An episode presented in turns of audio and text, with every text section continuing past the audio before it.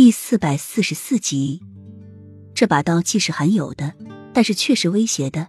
据说这把刀因为在地下沉睡了千年，吸取了日月光华，已经产生了灵性，会认主人。意思就是拿着这把刀的人，要么不把它随身带在身边，要么就是这把刀认了这个人做主人。否则，拿着这刀的人必定是第一个被这刀冻死的人。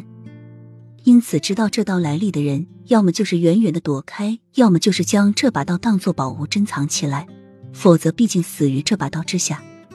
但是如果这把刀认了那个人做主人，那么这把刀就不会伤害自己的主人，不仅不会刺伤主人，就算拿着这冷银月刀划向自己，也不会有任何的伤口。所以，这刀既是宝物，也是不祥之物。但是，这把刀为什么会在洛英的身上？你一直都带在身上。齐盛瑞又问了一句，眼里满是警戒和思虑。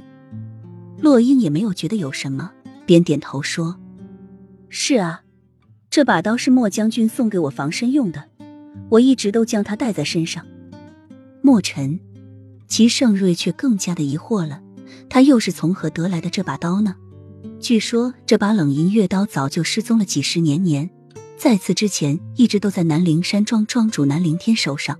但是自从南陵山庄在一夜之间被灭门之后，这把冷银月刀就从此失去了音讯。墨尘怎么会有这把冷银月刀？而且墨尘身为常胜将军，走南闯北，他怎么可能不知道这刀是冷银月刀呢？齐盛瑞身上的危险气息更为的严重了，脸眸看着洛英，眸中满是严肃，似乎不相信，又再次问了一遍。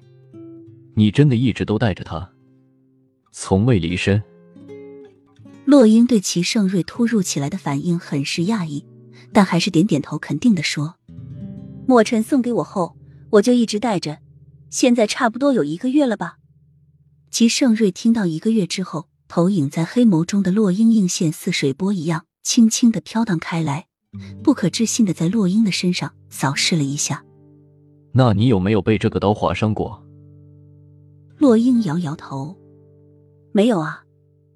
洛英不知道齐盛瑞为什么要问这个，但是看他严肃的神情，还是老老实实的回答了。